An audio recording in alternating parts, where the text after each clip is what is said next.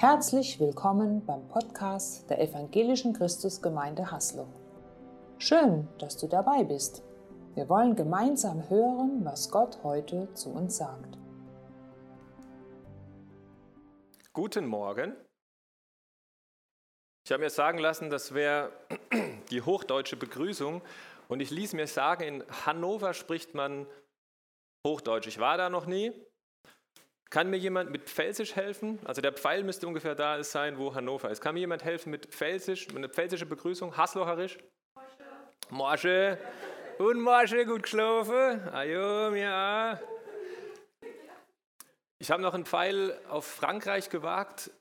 Ich glaube, unser Pastor ist des Französisch Sprechens mächtig. Kannst du vielleicht eine französische Begrüßung kurz machen? Nur das Guten Morgen oder so ganz, ganz kurzes? Bon, bonjour, da habe ich es schon gehört.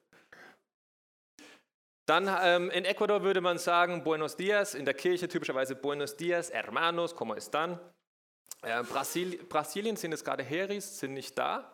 Ihr könnt es am Livestream zu Hause machen. Äh, mal eine äh, brasilianische Begrüßung. Ich wage mich nicht, das zu tun, weil es schon eine Weile her ist. Aber wir können ersatzweise eine albanische Begrüßung. Wie begrüßt man sich in Albanien? Eine Begrüßung, guten Morgen auf Albanisch.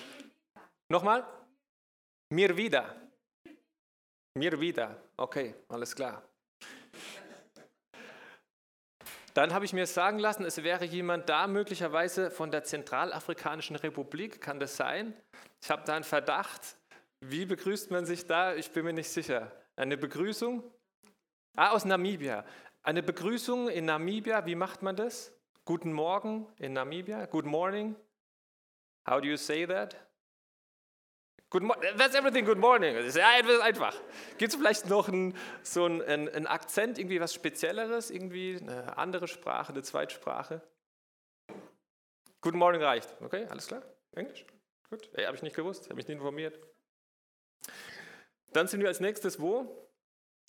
Das war Namibia. Ägypten ähm, sind heute nicht da, unsere ägyptischen Gottesdienstbesucher. Ich glaube, eine gängige Bezeichnung, äh, Begrüßung im, ähm, äh, im Arabischen ist Assalamu alaikum.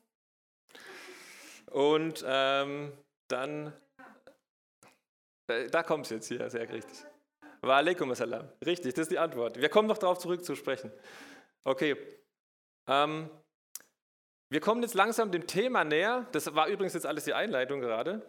Äh, in Israel zu biblischer Zeit die offizielle Begrüßung. So, kann mir die jemand vielleicht sagen? Shalom. Shalom, richtig. Was hat das Judentum und das Islam gemeinsam? Assalamu alaikum, Shalom aleichem. Friede ist damit drin. Friede, genau. Ähm, es ist eine unglaublich tiefe, auf Beziehung angelegte Begrüßungsformel. Im Islam heißt es, der Friede sei auf euch, Friede auf euch, Assalamu alaikum. Und die Antwort ist, wa alaikum assalam, das heißt, und auf euch der Frieden. Ähm, das hat eine sehr enge orthografische und ähm, inhaltliche Ähnlichkeit. auf Hebräisch heißt es Shalom Alechem, das heißt Friede sei mit dir und es ist auch eine Antwort, das kommt eine Antwort, die heißt und zu dir Frieden, also Alechem Shalom. Das heißt, es ist beides mal eher nicht ähm, einfach so ähm, als Begrüßung zu verstehen, sondern das ist eher eine Art Frage, die man stellt. Das erfordert eine Antwort. Ist da Frieden oder ist da noch was zwischen uns? In die Richtung geht es heute. Geh hin und versöhne dich, heißt das Thema. Und ich hätte mal gern diese Frage gestellt so als Herausforderung. Ist da Frieden oder ist da noch was zwischen uns? Woran denkt ihr bei dem Wort Versöhnung, bei dem Wort versöhnt euch? Was ist das, was euch als erstes ähm, in den Sinn kommt? Für mich ist das ein sehr persönliches Thema und ich habe da sehr viele persönliche Aktien äh, da drin. Mich interessiert es sehr und ich würde euch wirklich ermutigen, nehmt euch euren Bleistift oder von mir aus euer Handy oder einfach eure Gedanken und nehmt euch was mit, weil das ist ein sehr heilsames Thema.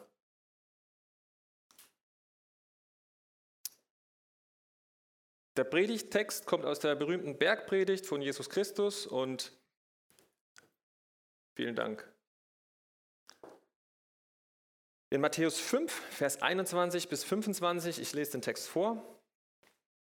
Ihr habt gehört, dass zu den Alten gesagt ist, das steht übrigens in 2. Mose, Vers 13, ähm, worauf sich Jesus bezieht.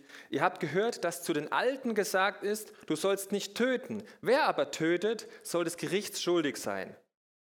Ich aber sage euch, also Jesus äh, spricht, ich aber sage euch, wer mit seinem Bruder zürnt, ist des Gerichts schuldig. Wer aber zu seinem Bruder sagt, du nichts nutzt, ist des Hohen Rats schuldig. Wer aber sagt, du Narr, ist des höllischen Feuers schuldig. Darum, wenn du deine Gabe auf dem Altar opferst und dort kommt dir in den Sinn, dass dein Bruder etwas gegen dich hat, so lass dort vor dem Altar deine Gabe und geh zuerst hin und versöhne dich mit deinem Bruder und dann komm und opfere deine Gabe. Ist da Friede zwischen uns? Oder ist da etwas, was unsere Beziehung belastet? Wie hat sich Gott das Leben ursprünglich gedacht? Wann war zum letzten Mal Frieden? Also jetzt nach biblischem Zeugnis, wir kennen alle die Geschichte, das steht ganz weit am Anfang. Ähm, wann war zum letzten Mal absoluter Frieden? Jetzt so nach, nach biblischem Narrativ. Aha, Garten Eden. Ich würde jetzt gerne mal mit euch dahin zurückgehen, wo die Unversöhnung begonnen hat. Das Thema heute heißt Versöhnung und die Frage ist ja, was ist denn eigentlich das Gegenteil? Wo, wo wollen wir eigentlich hin? Wo kommen wir her? Ähm, und ich habe das mal 3D Unversöhnung genannt, es soll ein gewisser, gewisser Spannungsbogen sein. Wir haben ja 3G, jetzt machen wir mal 3D heute. Es geht um drei Dimensionen der Unversöhnung.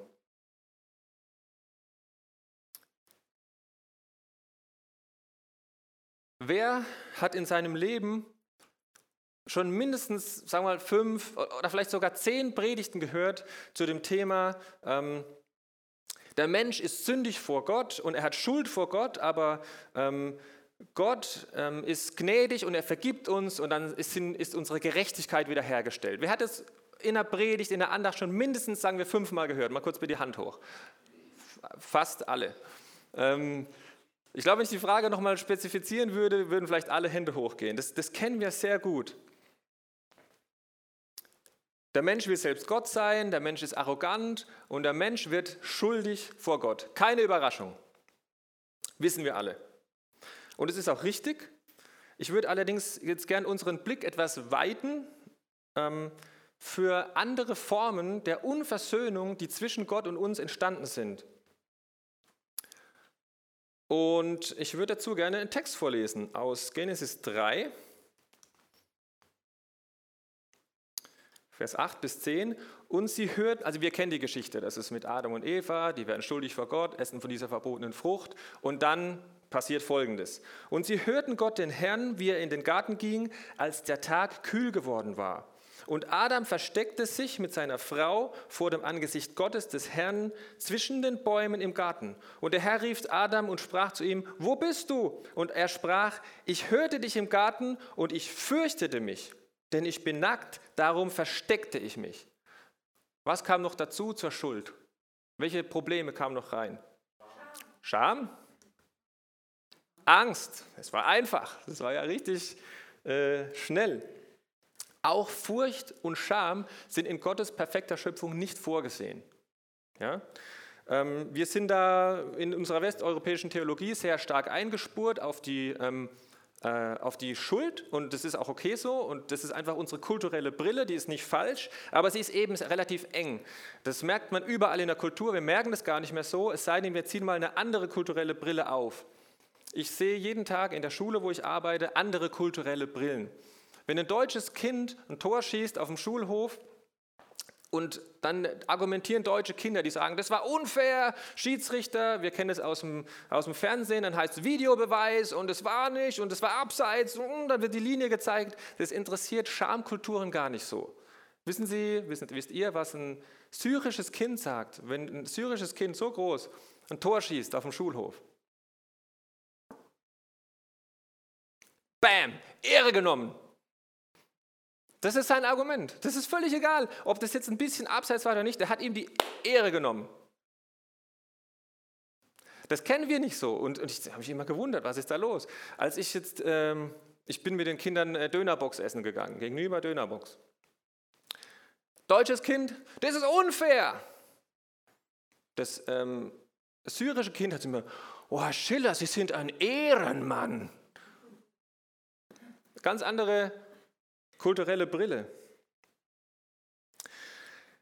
Das sind alles Dinge, die zwischen Gott und uns kaputt gegangen sind und auch Dinge, die zwischen Mensch und Mensch kaputt gegangen sind und auch Dinge, die innerhalb von uns zerbrochen sind. Wir haben vor uns selbst, empfinden wir irgendwie Schuld, empfinden wir Scham für Dinge, die wir getan haben und Angst. Das ist eigentlich so nicht gedacht. Frag mal Gott in deiner stillen Zeit, ist da Shalom? Ist da Frieden? Oder ist da noch was zwischen uns? Ist da noch Schuld, die ich mit mir rumtrage? Oder ist da noch Angst und Scham statt Freiheit und Ehre?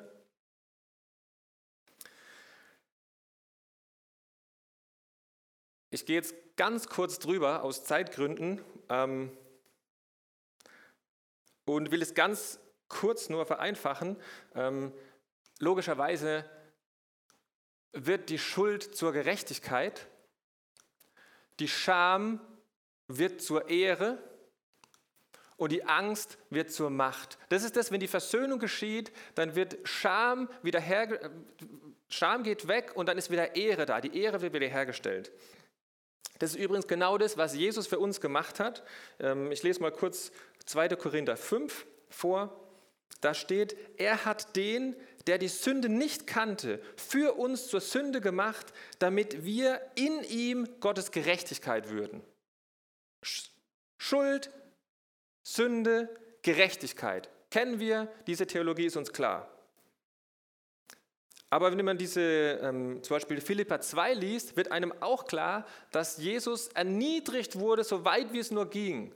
Das schon ging bei der Geburt los, muss ich jetzt nicht aufhören. Sklaventod am Kreuz, erbärmlichste Scham durchlitten. Und dann heißt es, ne, also die, dieser Name wurde über alle Namen erhöht zur Ehre Gottes. Also da wurde durch die Scham hindurch wurde die Ehre wiederhergestellt. Das ist die Linie, die Jesus vorgezeichnet hat. Aus der Angst wird Macht. Kann mir jemand sagen, an welcher Stelle explizit erwähnt wird, dass Jesus sehr starke Angst gehabt hat? Gethsemane, genau. Das ist diese Gethsemane-Erfahrung. Jesus ist zu Tode geängstigt und sagt, ich habe Angst und wenn es möglich ist, er bittet mehrfach, kann dieser Kelch an mir vorübergehen? Die Antwort ist nein. Und dann geht er durch diese Angst durch und dann heißt es später bei dem Schreiber von genau diesem Text, Matthäus heute, heißt es, und ähm, ihm ist gegeben alle Macht, nee, sagt Jesus selber, mir ist gegeben alle Macht im Himmel und auf Erde. Also er hat die Macht über sein Leben abgegeben und dann hat er alle Macht zurückbekommen. Das heißt, die ähm, Angst ist weg und dann ist da die Macht. Das ist die Wiederherstellung der Versöhnung.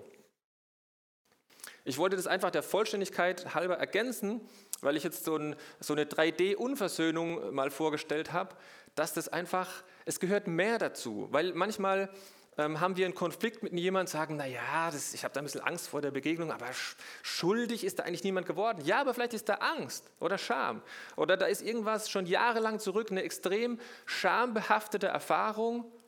Und dann sage ich mir, ja, das ist irgendwie peinlich und das ist, da ist was, da steht was zwischen uns, aber Schuld, man kann es jetzt nicht so beziffern. Ja, aber das ganz kleine Scham die in die Brüche gegangen ist. Da ist, eine, da ist eine Unversöhnlichkeit im Bereich der Scham. Und auch das kann wieder hergestellt werden, damit zwei Menschen wieder ehrenhaft sich gegenüberstellen können. Das ist, gehört genauso dazu.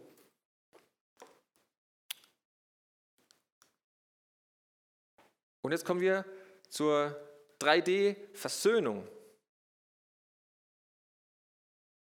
Die drei Dimensionen der Versöhnung, äh, die ich jetzt aus dem heutigen Text raus holen will, ähm, sind diese. Du, dein Bruder und Gott. Das macht es jetzt mir relativ einfach, weil mein Bruder hier sitzt. Da kann ich gleich hingehen und die Sachen klären, die zwischen uns stehen. Zuerst kurz zum, Vor, äh, zum Kontext Bergpredigt. So dieses Bild hier darstellen, die Bergpredigt. Es geht um, bei der Bergpredigt spricht Jesus auf die Haltung an. Und zwar ähm, ist ähm, der Text, den wir am Anfang gelesen haben, da heißt es mehr oder weniger, versteck dich nicht dahinter, dass du niemand getötet hast. Und dann meinst du, du kannst dir erlauben, deinen Bruder zu hassen oder sagen, du Idiot. Sondern es geht um die gleiche Haltung. Das ist die Idee dahinter. Ähm, es geht nicht um die Tat, sondern um die Einstellung. Und Jesus stellt sich dagegen, dass äh, Unversöhnlichkeit eingeteilt wird in gute Unversöhnlichkeit oder in schlimme und nicht so schlimme. Sondern Jesus geht es um die Haltung. Und deswegen steht dann auch ein Darum. Da sagt Jesus, hier hat jemand nicht getötet, sagt aber zu seinem Bruder, du Narr. Und dann heißt es, so geht es nicht. Darum, wenn du vor dem Altar stehst und dir fällt ein, dein Bruder hat etwas gegen dich, dann geh zuerst hin. Deswegen steht es darum. Darum ist mir sehr wichtig, wenn wir das lesen.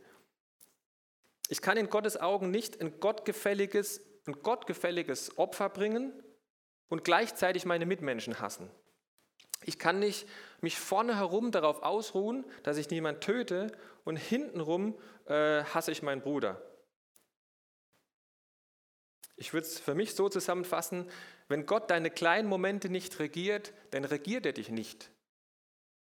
Wenn Gott deine kleinen, scheinbar kleinen Momente nicht regiert, dann regiert er dich nicht. Oder positiv formuliert, in dem Moment, in dem Gottes Geist dich regiert, regiert er dich. Sei es ein kleiner oder ein großer Moment. In dem Moment, in dem Gottes Geist dich regiert, regiert er dich, sei es ein kleiner oder ein großer Moment. Es geht darum, dass Gottes Geist die Erlaubnis von uns bekommt, unsere Haltung zu überprüfen und zu korrigieren und dann zu handeln. Egal, ob es jetzt gerade um eine größere oder eine kleinere Sache geht. Zweitens, und damit kommen wir zum eigentlichen Punkt, äh, die Versöhnung findet statt zwischen dir, zwischen deinem Bruder und zwischen Gott. So steht es auch drin. Geh zuerst hin und versöhne dich mit deinem Bruder oder deiner Schwester und dann komm und opfere deine Gabe. Eins, zwei, drei. Das gehört zusammen. Ich glaube nicht, dass das so in der Chronologie stattfinden muss, aber es passiert zusammen, es gehört zusammen. Und Jesus macht einen sehr krassen Zusammenhang. Ähm, diese Opfer wurden teilweise an, an, dem Altar nur einmal im Leben gebracht.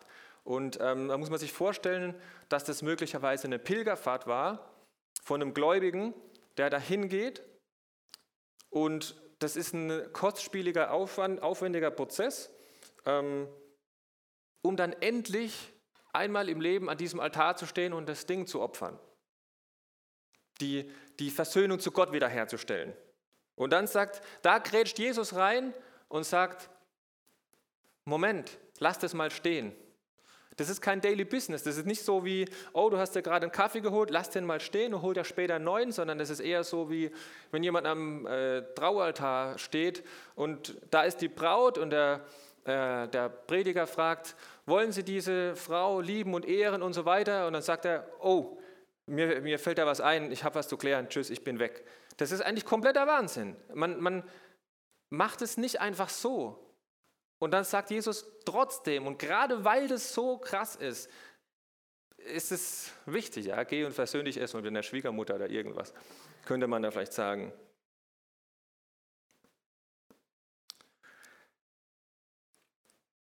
Diese Aussage wird unterstützt von sehr vielen zentralen Bibelstellen. Wir kennen dieses berühmte Beispiel vom Doppelgebot der Liebe. Liebe Gott, das ist das höchste Gebot, das andere aber ist ihm gleich. Liebe deinen Nächsten wie dich selbst. Da haben wir auch diese drei Komponenten drin. Herzliche Einladung. Geh mal vor deinem inneren Auge die Leute durch, vielleicht aus deiner Verwandtschaft, aus deiner Familie oder aus der Gemeinde hier, aus dem Bauteam, Leitungsteam, Putzteam, Innovationsteam, Begrüßungsteam. Und frage dich, ist da noch eine ungeklärte Schuld? Ist da noch Scham wegen Dingen, die passiert sind? Wurde jemand bloßgestellt? Ist da noch Angst für irgendetwas, wegen irgendetwas, was passiert ist in der Vergangenheit? Oder ist da Angst wegen etwas, was gerade passiert? Oder ist vielleicht Angst für etwas, was passieren könnte in eurer Beziehung. Vielleicht vermeidest du auf Verwandtschaftstreffen oder Familientreffen äh, zusammen, Zusammentreffen mit gewissen Personen. Ah, nee, da kommt diese Person, da setze ich mich mal darüber. Ähm, weiß nicht. Oder vielleicht ist es auch hier in der Gemeinde so. Man kommt rein, oh, da vorne sitzt der, ich gehe mal da nach links. Könnte so ein Indikator sein.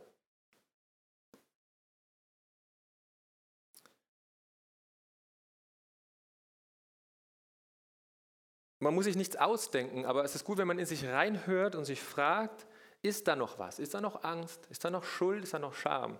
Weil wenn da etwas ist, dann kann es weg, weil, äh, weil es bezahlt wurde. Da hinten habe ich mal ein Buch gesehen beim Büchertisch. Ist das Gott oder kann das weg?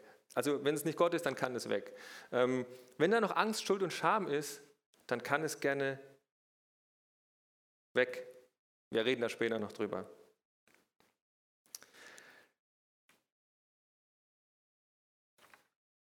Drittens, beim Zugehen auf den anderen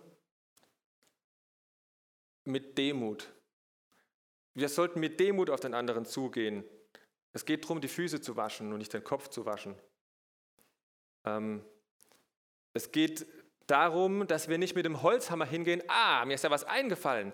Du hast mir letztes Jahr, und jetzt erkläre ich dir das mal, ähm, wie du mich verletzt hast. Also das ist nicht die Art und Weise, sondern es geht darum, ich will wissen, wie es dir, ich gucke mal das meinen Bruder an, ich will wissen, wie es dir mit mir geht. Spürst du auch den Unfrieden?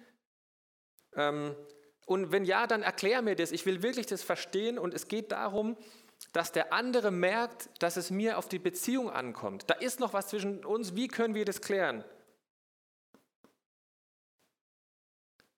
Und es ist witzig, äh, witzig. es ist wichtig, dass wir äh, Platz für Rückfragen lassen, ähm, und dann vielleicht in den Raum stellen, habe ich dich auch richtig verstanden? Hast du das so und so und so gesehen? Ich habe das so verstanden, dass man einfach demütig, mit einer demütigen Haltung in den Dialog reingeht. Der andere soll merken, ich will das klären, weil mir die Beziehung alles andere als egal ist. Wenn das meine Absicht ist, dann passiert es, was passieren soll. Und viertens und letztens, wer geht hin, um sich zu versöhnen? Mehr von beiden. Der, der verletzt hat oder der verletzt wurde? Richtig, immer der andere. Wer geht hin? Der Verletzte. Beide im Idealfall, wenn die sich in der Mitte treffen, kann passieren. Ähm, der, der es merkt. Wenn du vorm Altar stehst, in deiner stillen Zeit, beim was auch immer, und du merkst, dass dein Bruder etwas gegen dich hat, dann geh du hin. Mit anderen Worten, der, der gemerkt hat, dass da eine Verletzung ist, hat die Verantwortung, hinzugehen und es zu klären. Wenn dir dort einfällt, dann geh. Der, der merkt, dass etwas nicht stimmt. Das soll eine Herausforderung sein an uns alle, heute möglicherweise den Telefonhörer in die Hand zu nehmen und vielleicht einen Besuch auszumachen um diese Frage zu stellen, ist da Frieden oder ist da noch was zwischen uns?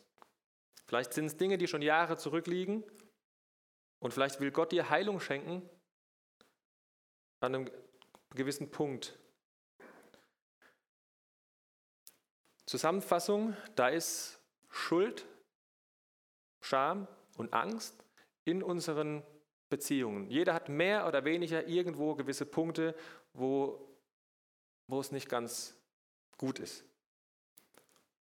Und wir brauchen eine, eine, gewisse Haltung, eine Grundhaltung, um nicht erstmal so, ja, der ist viel schlimmer und da macht jemand, sondern ich brauche die Haltung, eine demütige Haltung, auf jemanden zuzugehen. Diese Versöhnung mit uns selbst, miteinander und mit Gott ist ein Ding. Das passiert gleichzeitig. Geh mit Demut und mit Blick auf eure Beziehung.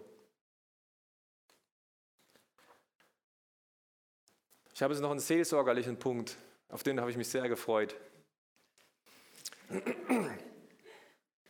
Kennt jemand das, äh, den Film? Nein? Ja? Es ist eine absolute Empfehlung als Familienfilm. Da steckt sehr viel Neurobiologie drin, ganz kindergerecht verpackt, sehr gut. der heißt, glaube ich, alles steht Kopf. Und das ist das Wutmännchen. Da gibt es auch noch ein Ekelmännchen und eine Freude und so, aber das ist das Wutmännchen.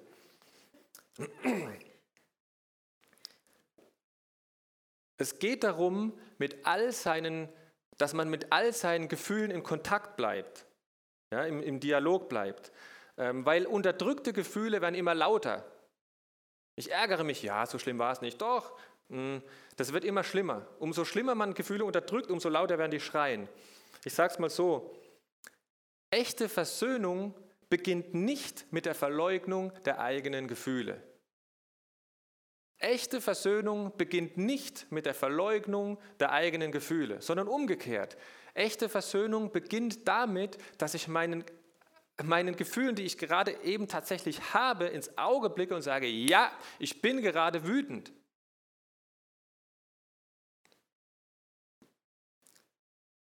Naja, das war doch nicht so schlimm. Doch, ich glaube, das war so schlimm. Und wir sollen unseren Zorn nicht überspringen. Es gibt im Psalm in den Psalmen ganz tolle Beispiele dafür, dass der Psalmist seine Gefühle auch nicht überspringt.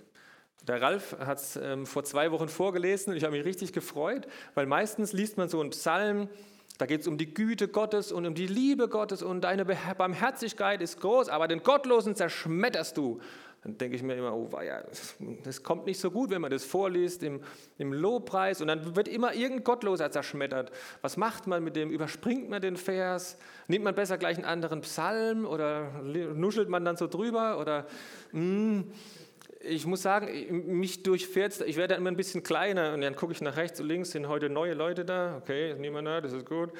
Ähm, warum muss immer ein Gottloser zerschmettert werden?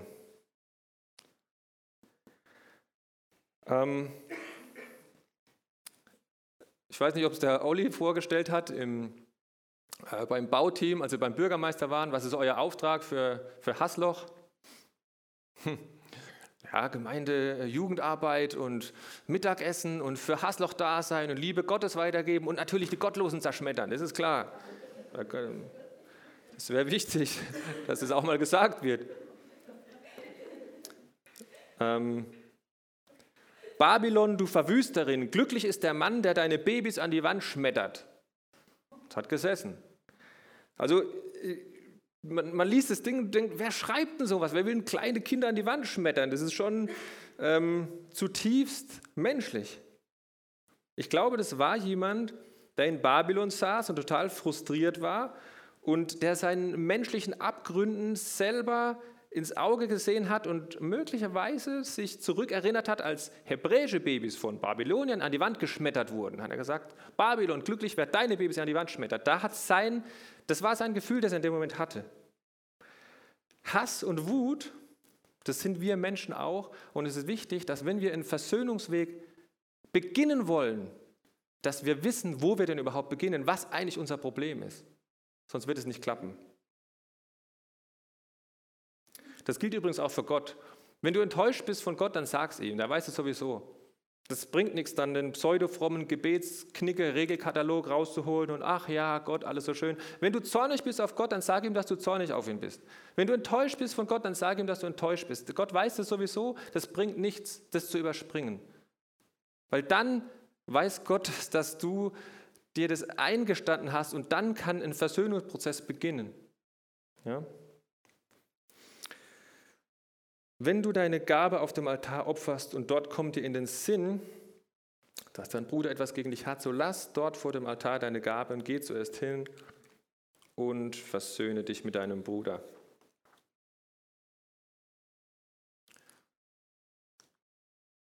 Letzter Punkt, das ist wirklich der letzte. Geh den Weg nicht allein. Vorige Punkt mit dem Wutmännchen war, ähm, Geh den ganzen Weg, beginne am Anfang bei deinen wahren Gefühlen, aber geh den Weg nicht allein, sondern geh Jesus hinterher, der schon alles versöhnt hat. Ich habe es mir vorhin aufgeschrieben, habe mir gerade einen Kuli ausgeliehen. Vergeben kann ich, weil du vergibst. Da habe ich gedacht, das passt so gut. Wir haben es gerade gesungen. Vergeben kann ich, weil du vergibst.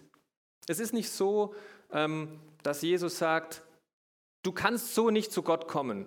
Geh mal alleine zu deinem Bruder und dann klärst du das und wenn du es geklärt hast und dann die Regel befolgt hast, dann kannst du zurückkommen und dann kannst du, kannst du wieder bei mir sein. So ist das nicht, sondern Gott ist der Gott der Versöhnung, der mitgeht. Gott ist dabei. Es soll nicht noch eine Regel sein, du musst dich versöhnen und wenn du dich versöhnt hast, dann kannst du in die Gottesanbetung gehen, sondern Gott der in dir wohnt, geht mit in dieses Versöhnungsgespräch. Ähm, und ich weiß aus eigener Erfahrung, dass das manchmal oft passiert oder jahrelang passiert oder vielleicht auch Jahrzehnte dauert und es einfach nicht so gemacht werden kann. Deswegen will ich nicht, dass das jetzt so rüberkommt, so, wir sollten das alle machen und es muss einfach sein und macht es einfach mal und fertig, klär das jetzt, hopp. Das ist nicht die Idee, sondern ich glaube, dass wir alle wissen, dass das manchmal lange dauert und viele Wiederholungen braucht. Und es soll keine Forderung sein, sondern es soll die Einladung dazu sein, ähm, die Versöhnung, die wir jetzt gerade angesprochen haben, von dem leben zu lassen, der die Versöhnung ist. Also, dass wir das nicht selber schaffen, sondern ein paar Verse vorher 24 ist der Predigtext und im Vers 17 heißt es, ich bin gekommen, um zu erfüllen. So leitet Jesus diese Rede ein. Das heißt, wir gehen, Gott ist bei uns.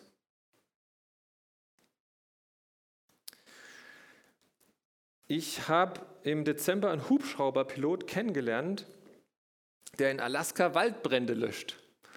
Und er hat mir sehr viele Videos gezeigt, die waren sehr beeindruckend von seiner GoPro. Der hat da einen, einen Hubschrauber und bei sich dabei gehabt. Sehr, sehr beeindruckend. Ist immer über den Yukon geflogen und hat da, was weiß ich, ähm, Equipment hingeflogen für Goldgräberteams und für Camps und alles. Hat aber auch immer wieder Einsätze gehabt, um Waldbrände zu löschen. Und er hat mir erklärt, was die effektivste Methode ist, einen Waldbrand, in in, egal in Alaska, egal wo, was ist die effektivste Methode, einen Waldbrand zu löschen?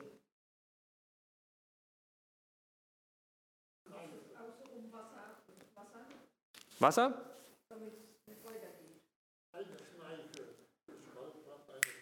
Eine Schneise, ein Gegenfeuer. Da wird eine Schneise weggebrannt und da kann es dann nicht mehr brennen.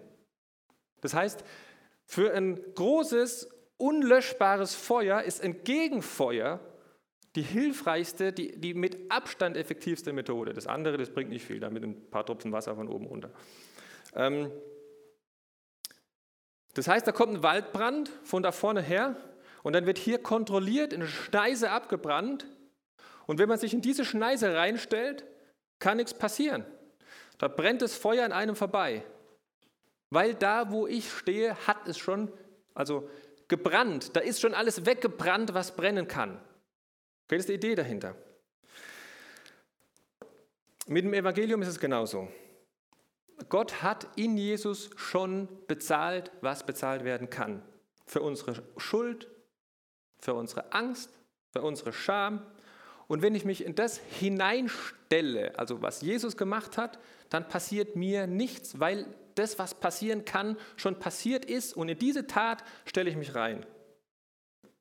Das heißt, unsere Schuld kommt auf uns zu wie ein riesiger Waldbrand. Unsere Scham, unsere Angst, kann sich jeder mal ausdenken. Für mich persönlich berührt die Scham am meisten. Wenn ich jetzt hier einen Film zeigen würde, wenn ich einen hätte und diesen dann zeigen würde, von den zehn peinlichsten Momenten meines Lebens oder von den zehn sch schlimmsten äh, Minuten meines Lebens. Ich glaube, ich würde hinterher wegziehen, aus der Gemeinde austreten, tschüss, das war's. Ich weiß nicht, wie es euch geht, aber bei mir wäre das katastrophal. Ich bin heilfroh, dass meine Ehre vor Gott wiederhergestellt ist. Ich brauche das. Ähm, man kann es nicht kognitiv wegerklären. Ja, war nicht so schlimm. Doch, war schlimm. Naja, die Angst hm, ist vielleicht doch, doch, die ist schlimm. Unsere Schuld, unsere Scham und unsere Angst kommt auf uns zu wie ein riesiger Waldbrand. Und wir können dagegen nichts machen. Aber wir können uns da hineinstellen, in das, was getan wurde, dagegen. Da ist ein breiter, da ist eine breite Schneise Versöhnung, die haben erstmal wir nötig und da rein stellen wir uns und in diesem Streifen, in dieser Versöhnungsschneise versöhnen wir uns mit unserem Bruder, mit unserer Schwester.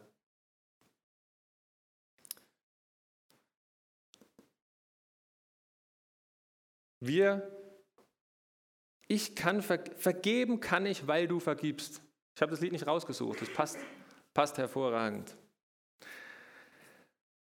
Gottes Reich kommt und es ist schon da. Und wir können es jetzt und hier reflektieren, indem wir aufeinander zugehen und uns versöhnen. Wo in der Welt braucht es Versöhnung?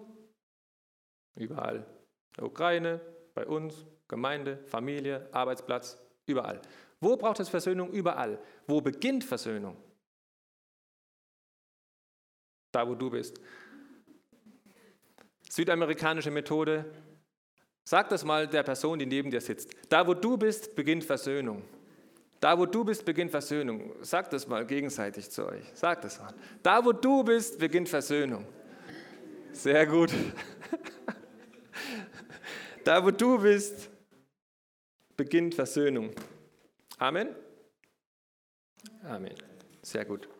Wir singen jetzt ein Lied und da sind sehr viele Metaphern drin oder Bilder und vielleicht tippt dich der Heilige Geist an und zeigt dir irgendwie eine Beziehung und sagt, hm, da, bei, bei dieser Beziehung hast du vielleicht aufgehört zu glauben, dass da etwas passieren kann. Das sind sehr starke Bilder. Da heißt es, wie ein offenes Tor in einer Mauer. Vielleicht sagst du, naja, mit dieser Person Versöhnung, das macht gar keinen Sinn mehr. Das habe ich schon so lange probiert, das ist vorbei. Aber genau darum geht es. Genau darum geht es, dass wir Gottes tun lassen, was wir nicht tun können. Wie ein offenes Tor in einer Mauer. Oder wie ein Blatt an toten Zweigen. Geht nicht. Toter Zweig, fertig, da ist nichts mehr. Das ist schon zehn Jahre alt. Ich glaube, ich habe aufgehört daran zu glauben. Ja, aber Gott kann das machen. Also vielleicht singst du dieses Lied und merkst, diese Beziehung ist wie ein toter Zweig und ich will dranbleiben ja, und nicht aufgeben. Amen. Amen. Schön, dass du dabei warst. Sicher war etwas Wertvolles für deinen Alltag dabei. Wir wünschen dir eine gesegnete Zeit.